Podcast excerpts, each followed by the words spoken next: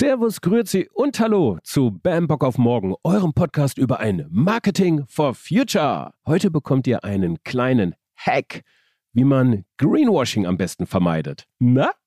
Habt ihr eine Idee? Ne? Lass mal starten. Bam, Bock auf morgen. Der Podcast für ein Marketing, Marketing for Future. Mein Name ist Frank Schlieder, Host dieser Podcast-Reihe und Mitgründer von Bam Bock auf Morgen. Wir glauben doch tatsächlich und wirklich und echt, dass gutes Marketing und gute Kommunikation zum Erfolgsgaranten für eine nachhaltige Transformation wird. Hier in dieser Podcast-Reihe werdet ihr Future Ready gemacht für eure tägliche Marketingpraxis und natürlich sind auch andere Menschen außerhalb des Marketings natürlich eingeladen und herzlich eingeladen, hier reinzuhören. Ich kann euch allen versprechen, da ist immer etwas Interessantes dabei aus der Wissenschaft, immer etwas Interessantes dabei aus der Wirtschaft, immer etwas Interessantes dabei aus dem Marketing, das euch helfen wird, mit dem Megathema nachhaltiges Wirtschaften umzugehen. Wir würden uns jedenfalls sehr freuen, wenn ihr diese Podcast-Reihe hier abonniert, die Glocke in dem Podcast-Player eurer Wahl aktiviert, sodass ihr über neue Episoden benachrichtigt werdet. Und wenn ihr ganz gute Laune habt, immer noch, hinterlasst uns doch gerne eine gute Bewertung bei Spotify oder Apple Podcast. Vielen Dank. Zurück auf Start. Wir hatten euch den besten Hack versprochen, um Greenwashing zu vermeiden. Okay, das ist jetzt nicht wirklich Raketenwissenschaft, was kommt, aber es kann nicht oft genug erwähnt werden. Schaut euch das Geschäftsmodell an, das hinter der Marke steht. Greenwashing lässt sich ausschließlich und am besten vermeiden, indem das Geschäftsmodell nachhaltig ist. Oder umgekehrt, ohne nachhaltiges Geschäftsmodell keine nachhaltige Markenführung und keinen Freispruch bei Greenwashing-Vorwürfen. Aber was ist das eigentlich, ein nachhaltiges Geschäftsmodell? Dazu habe ich heute einen Experten am Start. Professor Dr. Florian Lüdecke, Freund von der ESCP Business School in Berlin. Dort hat er den Lehrstuhl für Corporate Sustainability und forscht unter anderem in nachhaltigen Geschäftsmodell-Innovationen. Der BAMPod mit einem Halt in der Wirtschaftswissenschaft. Viel Spaß und Sinn. Heute zu Gast habe ich Professor Dr. Florian Lüdecke, Freund. Hallo Florian. Hallo Frank. Florian, du bist Professor für unternehmerische Nachhaltigkeit an der ESCP Business School in Berlin, studierter Wirtschafts- und Sozialwissenschaftler an der Leuphana. Dein Forschungsschwerpunkt ist nachhaltiges Unternehmertum, Nachhaltigkeitsinnovation, nachhaltige Geschäftsmodelle. Für mich bist du der Geschäftsmodell-Profiler hier in der BAM-Reihe. Florian, was ist das überhaupt? Was ist ein Geschäftsmodell? Ein Geschäftsmodell beschreibt die Logik, mit der ein Unternehmen Wert schafft. Welchen Wert? Den Wert für Kunden, den Wert für sich selbst, klassischerweise. Und wir reden ja viel über Nachhaltigkeit. Das heißt, wir müssen auch darüber sprechen, wie ein Unternehmen mithilfe des Geschäftsmodells Wert auch für die Gesellschaft und in einem übertragenen Sinne auch für die natürliche Umwelt schaffen kann. Also das ist das, was ein Geschäftsmodell mit Nachhaltigkeit zu tun hat. Ja, dass die Idee von, von Wertschöpfung ähm, breiter gedacht wird, auch im Sinne von sozialer und ökologischer Wertschöpfung. Ja. Das ist so ein erster Unterschied zwischen einer konventionellen und einer nachhaltigkeitsorientierten Sicht auf Geschäftsmodelle. Nun erinnere ich mich, ich bin ja eigentlich studierter Volkswirt, das heißt, ich habe auch massiven Anteil BWL im Studium gehabt. Das war seinerzeit so Anfang in den 90ern, war das überhaupt gar kein Thema eigentlich. Die nachhaltige Entwicklung in der Wissenschaft so. Was hat sich da eigentlich im Laufe der Jahre in der BWL getan? Da hat sich sehr, sehr viel getan. Mhm. Ich hatte ähm, das große Glück, mit einem der Pioniere arbeiten zu dürfen, und mein Doktorvater, ähm, Professor Dr. Stefan Schaltegger, Leuphana Universität, der war mit einer der ersten, der in den frühen 90ern schon bewusst genau diese Verknüpfung gemacht hat. Mhm. Der hat damals sehr stark über Themen wie Ökoeffizienz zum Beispiel gesprochen. So hat es in den 90ern mal angefangen. Mhm. Das ist im Prinzip der, der, der Brundtland-Bericht, die Idee einer nachhaltigen Entwicklung, zumindest in unseren Breiten sozusagen so verstanden wurde, dass Unternehmen ihre betriebswirtschaftliche Herangehensweise dahingehend weiterentwickeln müssen, dass sie vor allem erstmal ressourceneffizienter werden. Schonung der natürlichen Ressourcen, um dann sozusagen die Wertschöpfung mit weniger Schadschöpfung hinzubekommen. Mhm. Wie bist du dann zu den Geschäftsmodellinnovationen gekommen, zu den nachhaltigen? Ich habe mich auch an der ähm, Uni Lüneburg beziehungsweise an der Leuphana mit Themen wie Umweltökonomie zum Beispiel beschäftigt und bin dann im Rahmen meiner Doktorarbeit stärker in die BWL gedriftet, Mhm. eben unter Anleitung von Professor Schaltegger und habe dann mich mit Themen wie Nachhaltigkeitsmanagement und nachhaltigem Unternehmertum, aber auch dann und wann mit Nachhaltigkeitsinnovation beschäftigt. Und wir sind 2007, 2008 über die Frage gestolpert, ähm, was sind eigentlich nachhaltige Geschäftsmodelle? Weil wir gesehen hatten, es tut sich ganz viel immer im Bereich Technologie zum Beispiel. Ja, die, die Frage konventionelle verglichen mit erneuerbaren Energien ist ja am Ende des Tages auch eine Frage der Technologien. Was wir aber gesehen hatten in der Auseinandersetzung mit sogenannten Bioenergiedörfern war, dass ja, die technische Komponente spielt eine ganz wichtige Rolle. Quasi entkoppeln vom großen konventionellen Netzaufbau von Solaranlagen, Windrädern, Biomasse, Anlagen und so weiter. Aber die Frage war immer auch, wie man mit diesen Technologien betriebswirtschaftlich sinnvoll auch arbeiten kann. Und dann sind wir beim Geschäftsmodell. Wie mhm. kann ich zum Beispiel das Wertangebot Wärme oder Elektrizität, wie kann ich das eigentlich betriebswirtschaftlich sinnvoll an meine Kunden und Kundinnen vermitteln? Du sprachst ja auch gerade von äh, Technologie. Also ich habe den letzten Jahren immer ganz viel von digitalen Geschäftsmodellen gehört. Und jetzt haben wir nachhaltige Geschäftsmodelle. Wie geht das denn überein? Kann man das überhaupt voneinander ablösen? Ja, kann man, weil nicht jedes digitale Geschäftsmodell, wenn wir jetzt mal stark vereinfacht sagen, sowas wie ein Webshop, ähm, Amazon oder ähnliches. Das mhm. sind so prototypische digitale Geschäftsmodelle, dann, dann wissen wir, dass die nicht per se nachhaltig sind. Mhm. Also auch da stellt sich die Frage, wenn ich ähm, digital basierte Geschäftsmodelle, Plattformen und ähnliches entwickle, wie kann ich die eben so aufbauen, so entwickeln, dass sie eben ökologisch auch und sozial eben auch sinnvoll sind. Hm, du hast, du hast anfangs mal den Wertbegriff so nach vorne gehoben, nicht nur den ökonomischen Wert, sondern man braucht eigentlich eben auch äh, wertschöpfende Metriken, die, die darüber hinausgehen. Ja, oder was, was glaube ich, etablierter ist, Metriken der Schadschöpfung, die man sich dann anschauen kann. Also zum mhm. Beispiel CO2 pro produziertem Auto oder CO2 pro Umsatzeinheit.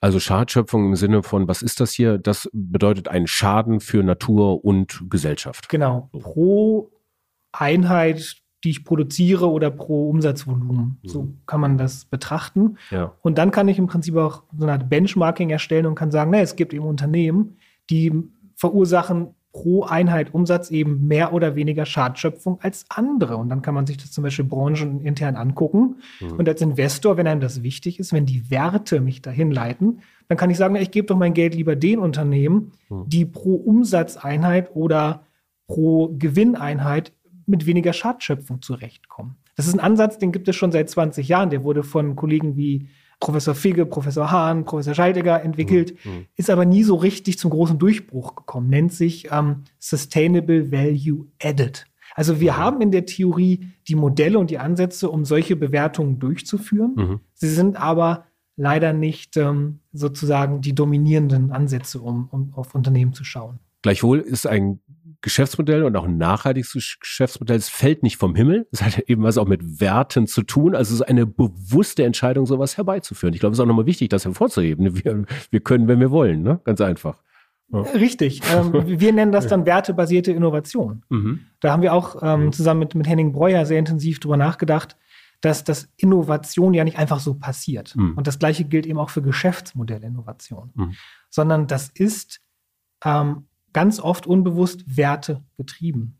Mhm. Ja, also warum verhält sich ein Unternehmer, eine Unternehmerin, wie er oder sie es tut? Warum innovieren sie auf eine Art und Weise? Weil ganz oft da das, das Wertesetting im Hintergrund eine ganz wichtige Rolle spielt. Mhm. Weil mir die Natur wichtig ist. Ja, weil ich die Natur wertschätze, beschäftige ich mich mit grünen Innovationen. Mhm. Hast du da ein Beispiel für, so aus der Unternehmenslandschaft? Fällt dir dazu was ein? Der Ursprung der Windenergie zum Beispiel. Mhm. Das waren Tüftler in ihren Werkstätten, ähm, die einfach davon getrieben waren, von der Idee, eine bessere Art und Weise der Energieproduktion zu ermöglichen. Mhm. Das war weder ökonomisch noch war das erfolgversprechend, aber sie waren von dieser Idee getrieben und haben es dann so weit gebracht, dass wir heutzutage eine ganz etablierte Windenergieindustrie haben. Könnte man eigentlich jedes Geschäftsmodell zu einem nachhaltigen Geschäftsmodell machen? Nein, es gibt Grenzen und zwar immer dann, wenn ein Geschäftsmodell darauf basiert, dass eine Schadschöpfung stattfindet. Wenn ich Braunkohle verstrome, wenn mein Geschäftsmodell Elektrizitätsproduktion und Verkauf ist, dann brauche ich Braunkohle, dann werde ich danach buddeln und ich werde damit ähm, die Gesellschaft und den Planeten schädigen. Was ziemlich wichtig ist dann auch wieder für Markenführung und Kommunikation vor allen Dingen. Nämlich in dem Augenblick, wo ich ein Geschäftsmodell habe, was sich gar nicht nachhaltig gestalten lässt, ich aber in der Kommunikation so tue, dass ich nachhaltig wäre, das geht sich nicht aus. Nein, da ist keine. Konsistenz. Und das, das merken die Konsumenten, Konsumentinnen, Investoren, die merken das. Ja. Und das ist etwas, ähm, was in Richtung Kommunikation ganz wichtig ist. Ähm, lieber ehrlich äh, auch das sagen, was man nicht kann und was mhm. man nicht erreicht und wo man auch Schadschöpfung nach wie vor produziert, mhm. Als zu versuchen, ein Image zu kreieren, ähm, was das Ganze kaschieren soll. Die Menschen heutzutage fallen da nicht mehr drauf rein. Gefühlt hat das unsere Branche aber noch nicht ganz durch, oder? Also wie, wie ist deine Wahrnehmung? Ich bin ja in so einer Bubble äh, so ein bisschen, äh, aber es wird schon noch oft versucht, so habe ich den Eindruck, dass man aus nicht per se nicht nachhaltigen Geschäftsmodellen, die sich auch nicht nachhaltig gestalten lassen, schon noch versucht, irgendwie den grünen Anstrich zu geben. Ja, ich meine, diese Fälle, die werden ja auch immer mal wieder von Organisationen wie Greenpeace und ähnlichen natürlich aufgedeckt und dann ja. auch medienwirksam kommuniziert. Ich meine, BP, British Petroleum, ne, vor 15, 20 Jahren gab es etliche Kampagnen, ja, ja. Ähm, wo das sehr deutlich gemacht wurde, dass dieses Engagement im Bereich der erneuerbaren Energien und diese, diese, diese, diese Umfirmierung in Richtung Beyond Petroleum, dass das am Ende des Tages einfach eine wahnsinnig ähm, offensichtliche Greenwashing-Aktion war. Und das. Wurde, auch, wurde auch breit diskutiert die Umfirmierung von British Petrol in Beyond Petroleum. Darüber wurde und wird immer noch wirklich viel gesprochen. Für diejenigen, die es nicht mitbekommen haben, ein kurzer Flag hierzu. Rückblick Januar 2002. Aus British Petrol wurde Beyond Petroleum. Ich meine, BP wusste schon lange, dass das eigene Geschäftsmodell massiv zur Erderwärmung und zum Klimawandel beiträgt, um davon abzulenken eben diese Umfirmierung. Danach folgten aber Jahre, die in die Geschichte des Greenwashings eingehen sollten. Zunächst einmal wurde ein Photovoltaikhersteller gekauft. Solarex hieß das Unternehmen. Kaufpreis 45 Millionen Euro. Dazu wurde eine groß angelegte Kampagne aufgesetzt mit dem Leitmotiv, dass BP jetzt das weltgrößte Photovoltaikunternehmen ist. Kampagnenbudget übrigens angeblich 160 Millionen Euro. Gleichzeitig wurde aber fröhlich weiter Öl gefordert und mehr Beyond Petroleum eben. 2005 Explosion einer BP-Raffinerie in Texas. 15 Tote, 180 Verletzte wegen mangelnder Sicherheit aufgrund fehlender Investitionen. 2006 ein Pipeline-Boost in Kanada. 2010 schließlich eine der größten Ölkatastrophen der Geschichte. Die Explosion der BP-Bohrinsel Deepwater Horizon. Elf Tote, 800 Millionen Liter Erdöl liefen in den Golf von Mexiko und verseuchten unter anderem über 2000 Kilometer Küstenlinie. Die Kosten für Kompensations- und Schadensersatzzahlungen belaufen sich für BP bis heute auf ca. 65 Milliarden Dollar. Die Auswirkungen der Katastrophe halten auch noch bis heute an und noch viele Jahrzehnte darüber hinaus. Zudem wurde allein in Washington DC in der Zeit von 2005 bis 2009 allein 40 Millionen Dollar für fossile Lobbyaktivitäten ausgegeben. Und schaut man sich die Investment Ratio dieser Zeit an, also den Anteil der Investitionen in erneuerbare Energie im Verhältnis zu den Gesamtinvestitionen, circa 4,2 Prozent der Gesamtinvestitionen flossen in den Ausbau der Erneuerbaren, 95 Prozent in den Ausbau und den Erhalt der fossilen. Und trauriger Fun Fact für Marketers. Die Beyond Patrolling Kampagne von Ogilvy und Martha bekommt 2007 den goldenen Effi für anhaltenden Erfolg. Ich weiß nicht, auf welches Morgen diese Beteiligten Bock haben. Es wird jedenfalls kein dauerhaftes Morgen sein. So viel dazu. Du hast es ja gerade auch schon gesagt, also ich will jetzt mal im nächsten Schritt so ein bisschen auf die Dynamik der Transformation eingehen. Also wie komme ich eigentlich von einem nicht nachhaltigen Geschäftsmodell zu einem nachhaltigen Geschäftsmodell. Du hast es jetzt, ich glaube, RWE hast du angeführt, die Braunkohleverstromung. Da geht der einzige Weg, ich muss dieses Geschäftsmodell aufgeben und einem anderen Geschäftsmodell dafür Platz geben. Und das wäre in diesem Fall jetzt Energieerzeugung durch Wind und Sonne, zum Beispiel durch regenerative Energie in hohem Umfang. Zum Beispiel. Zum mhm. Beispiel. Da ist RWE auch dran. Vielleicht aber noch mal ganz kurz zu dem Punkt Konsistenz zwischen Geschäftsmodell und Kommunikation. Mhm. Da ist RWE ein schönes Beispiel. Ohne da jetzt in ein Bashing einsteigen zu wollen. Aber es ist eben das, was, was derzeit passiert. Wenn man sich die RWE-Kommunikation anschaut, könnte man meinen, es gäbe kein grüneres Unternehmen in Deutschland als RWE. Mhm. Inklusive Klimaneutralitätsziel bis 2040, Investitionen in Wasserstoff und Wind und Solar, das, das ganze Programm. Mhm. Das heißt, die Kommunikation nach, nach außen hin ist erstmal ganz, ganz grün. Gleichzeitig, und da muss ich sagen, Lob an das Unternehmen, gibt es aber auch eine unternehmenseigene Website, wo man genau nachgucken kann, was sind eigentlich die installierten Kapazitäten und wo kommt der Strom eigentlich gerade her. Ich kann auch sagen, wie, wie schmutzig oder wie sauber ist der Strom eigentlich gerade. Mhm. Das heißt, ich, ich, ich, ich habe beides gleichzeitig zur Verfügung. Dieses absolut auf grün gedrehte Image.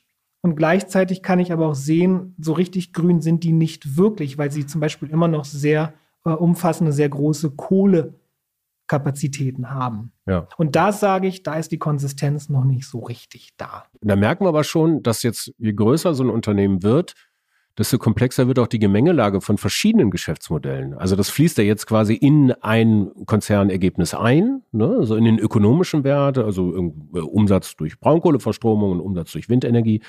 Äh, da vermischen sich ja eigentlich da schon zwei Geschäftsmodelle.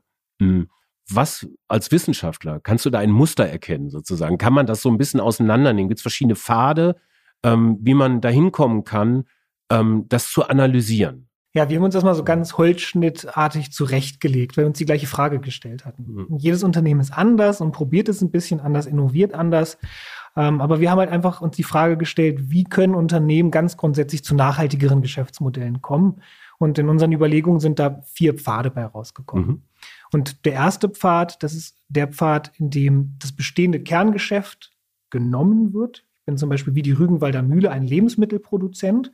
Ich verändere aber das, was ich in meinem Kerngeschäft tue, ähm, im Falle von Rügenwalder ziemlich stark. Die wandeln sich ja gerade ganz stark von einem fleischbasierten Nahrungsmittelproduzenten zu einem, der zunehmend vegane und vegetarische Produkte anbietet. Das heißt, das Kerngeschäftsmodell eines Lebensmittelproduzenten bleibt bestehen, aber wie das umgesetzt wird, das verändert sich. Mhm. Mhm.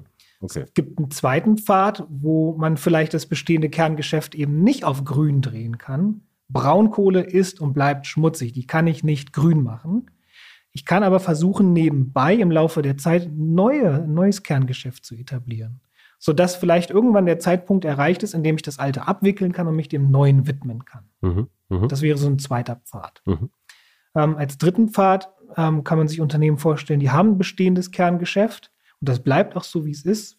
BASF ist ein Beispiel, das ist ein ja, Hersteller von, von speziellen Chemikalien, der weltgrößte Chemieproduzent, deren Kerngeschäft, die Chemieproduktion bleibt so, wie es ist, aber sie fügen Stück für Stück neue Aspekte hinzu. Ähm, zum Beispiel Beratungsservices, um Landwirtschaft effizienter zu machen. Ähm, Circular Economy Services werden hinzugefügt, ähm, sodass zum Beispiel die Chemikalien am Ende des Tages, die in Produkten landen, zirkulieren. Das heißt, Chemieproduktion bleibt als Kerngeschäft bestehen. Ich versuche aber als Unternehmen Stück für Stück neue, nachhaltige Komponenten hinzuzufügen. Mhm. Das sind so drei Pfade, mhm. Mhm. die davon ausgehen, dass ich ein bestehendes, normales, kommerziell orientiertes Geschäftsmodell habe.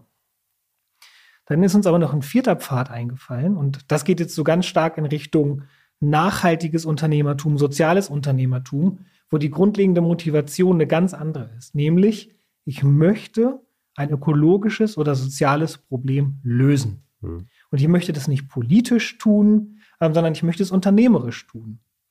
Das heißt, ich benutze im Prinzip mein Unternehmen, meine Geschäftsmodelle sozusagen als Instrumente zur Problemlösung.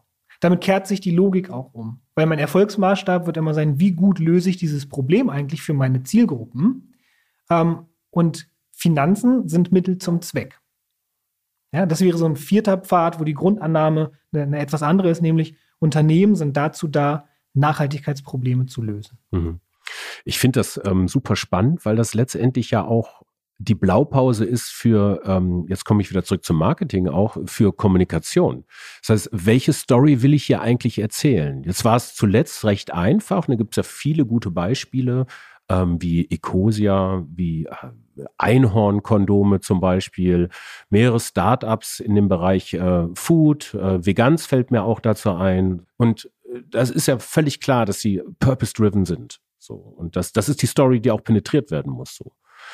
Im zweiten Fall BSF ist, ist man ja so ein bisschen äh, ist, ist die Gemengelage ja schon wieder ein bisschen größer, so, aber ich kann ja immer noch die Story des, ähm, des nachhaltigen Innovators mehr oder weniger machen. Ja, ich baue da komplett was auf, was Neues und wir sind da dran und uns gibt's hier und wir haben richtig Impact. Ja, so sehe ich es auch. Also man kann sich diese, diese Pfade nicht nur so als Innovationspfade vorstellen, sondern mhm. vielleicht sogar auch als Templates für, für Storytelling. Tatsächlich. Mhm. Ähm, ich muss da aber selber Klarheit bekommen, welche Geschichte passt zu mir ja. und welche Geschichte möchte ich erzählen. Mhm. Und du hast jetzt äh, Einhorn und Ecosia zum Beispiel genannt. Mhm. Das ist so ein, das sind so Pfad vier Fälle, weil die mhm. definitiv ja ähm, ins Feld gegangen sind, gestartet sind mit der Motivation, es gibt gewisse Öko- und Sozialthemen und da wollen wir ran. Mhm. Und da drum bauen wir jetzt ein Unternehmen und lösen es unternehmerisch. Und diese Geschichte, Pfad 4, erzählen sie auch sehr erfolgreich.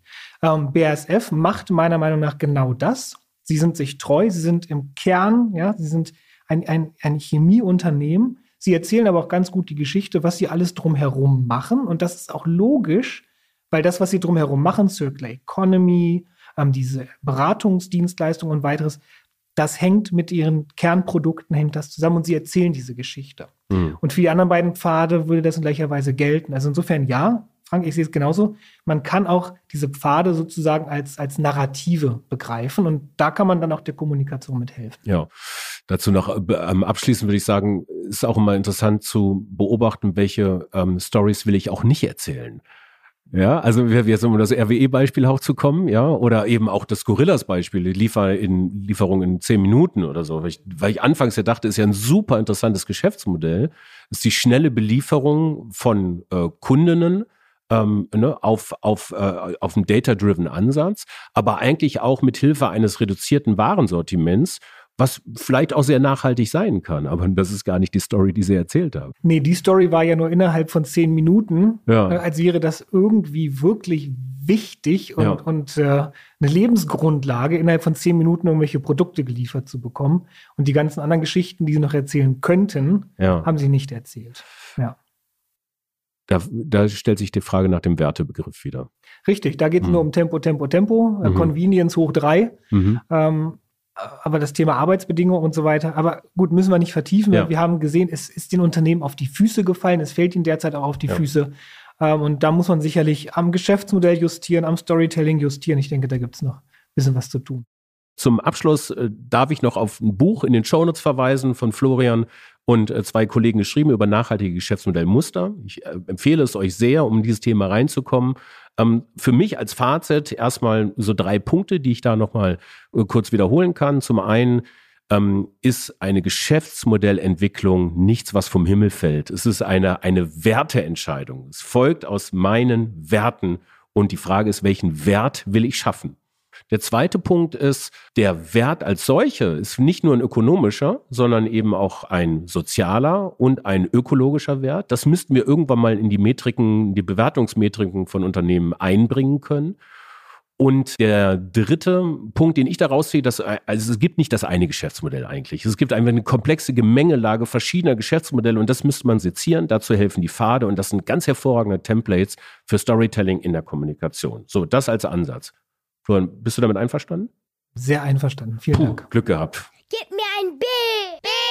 Gib mir ein A. A. Gib mir ein M. M. Ben, Bock auf morgen. Die Verabschiedung hat die Technik verschluckt, beziehungsweise derjenige verschluckt, der diese Technik bedient. Also ich. Also nochmal an dieser Stelle danke dir, Florian, dass du hier zu Gast warst und äh, danke euch, dass ihr zugehört habt.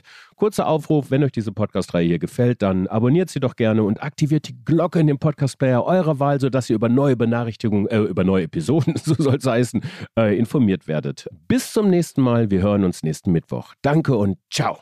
Bis zum nächsten Mal. Ciao.